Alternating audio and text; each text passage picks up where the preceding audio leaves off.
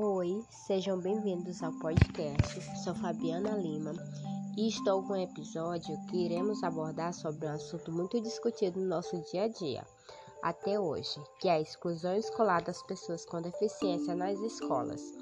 O tema do podcast é Pedro e a exclusão escolar.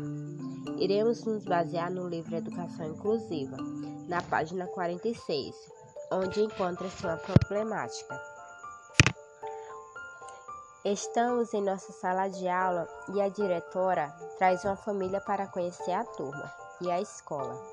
A diretora está muito nervosa, não sabe como lidar com essa situação diferente. Pedro, a criança que vem conhecer a escola, teve paralisia cerebral e sua comunicação é feita mediante pranchas de comunicação alternativa. Os pais, muito preocupados e presentes, normalmente buscam os recursos necessários para a integração do seu filho, mas nem sempre é fácil. Muitas vezes, eles despedem da aceitação da escola para garantir o processo de integração. Por não saber como lidar com a situação, a diretora quer negar a matrícula do aluno. Diz que a escola não está preparada, que os professores não tiveram formação e que o aluno deveria frequentar uma escola uma escola especial, como a PAE, por exemplo.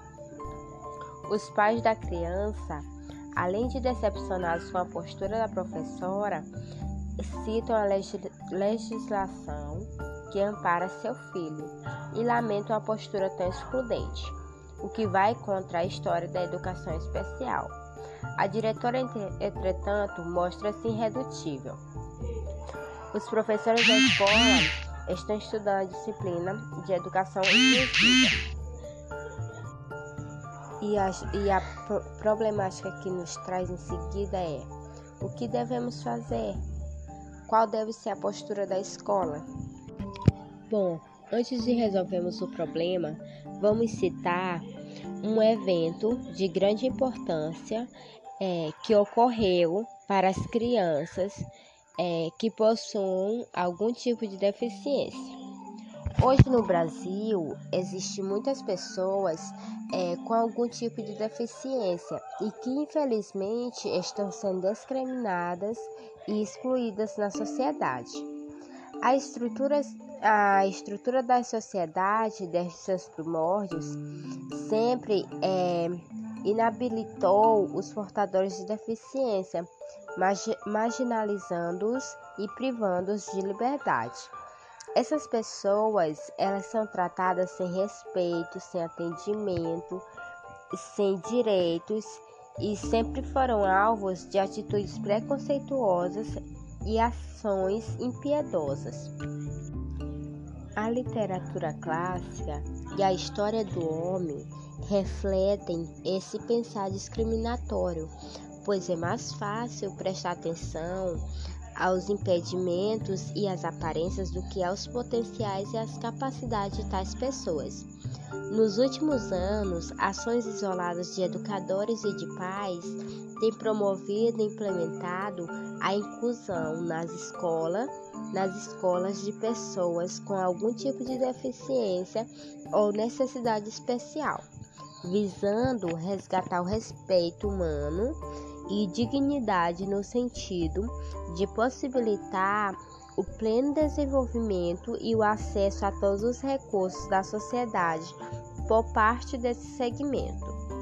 Movimentos nacionais e internacionais têm buscado consenso para a formação de uma política de integração e de educação inclusiva, sendo que seu ápice foi a Conferência Mundial de Educação Especial que contou com a participação de 88 países e 25 organizações internacionais em Assembleia Geral na cidade de Salamanca, na Espanha, em junho de 1994. Este evento teve como culminância a Declaração de Salamanca, da qual transcreveram-se a seguir, que eu vou destacar pontos importantes que devem servir de reflexão e mudança da realidade atual tão discriminatória que nós vemos. é, acreditamos, lá, lá na Declaração de Salamanca, fala que acreditamos e proclamamos que toda criança ela tem direito fundamental à educação e deve ser dada a oportunidade de atingir a mente, de atingir e manter o nível adequado de aprendizagem. Toda criança ela possui características, interesses e habilidades e necessidade de aprender de aprendizagem que são únicas. Sistemas educacionais deveriam ser designados e programas educacionais deveriam ser implementados no sentido de se levar em conta a vasta diversidade de tais características e necessidades.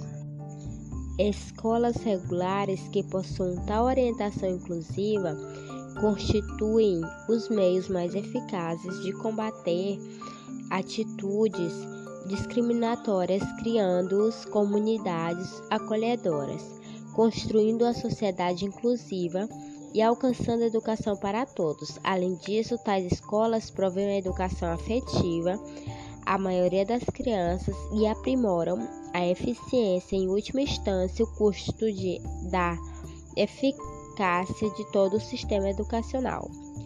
Nos congressos também falam que todos os governantes lá é, e demandamos que são eles atribuam mais alta prioridade política e financeira ao aprimoramento de seus sistemas educacionais no sentido de se tornar aptos a incluir todas as crianças, independentemente de suas diferenças ou dificuldades individuais, que adotem o princípio de educação inclusiva em forma de lei ou de política, matriculando todas as crianças em escolas regulares, a menos que existam fortes razões para agir de outra forma.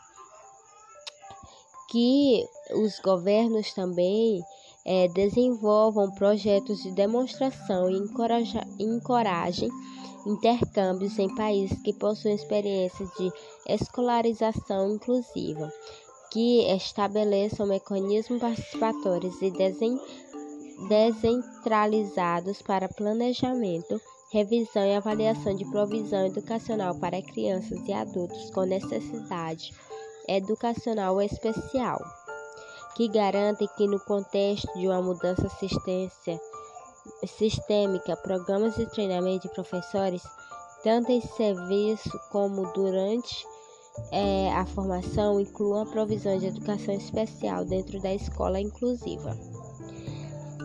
E além da declaração da Salamanca, é, tem as leis que se encontram na L, LDB, que garantem a inclusão do aluno à instituição de ensino. E também tem o Estatuto da Criança e do Adolescente, que garante o atendimento educacional especializado e profissional.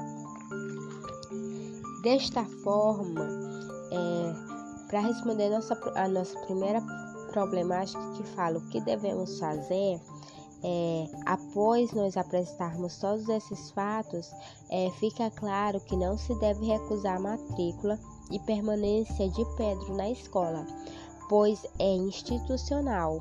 Os profissionais que atuam na escola, os professores, eles devem questionar a diretora e apresentar as leis é, que garantem com que Pedro permaneça na escola. A segunda problemática é qual deve ser a postura da escola. A escola ela deve orientar os professores a receber os alunos e se porventura a escola não for hábita para receber, esta escola ela deve procurar se adequar e se profissionalizar para proporcionar um ensino de qualidade e igualitário para todos. Bom, esse foi meu podcast e estamos finalizando por aqui.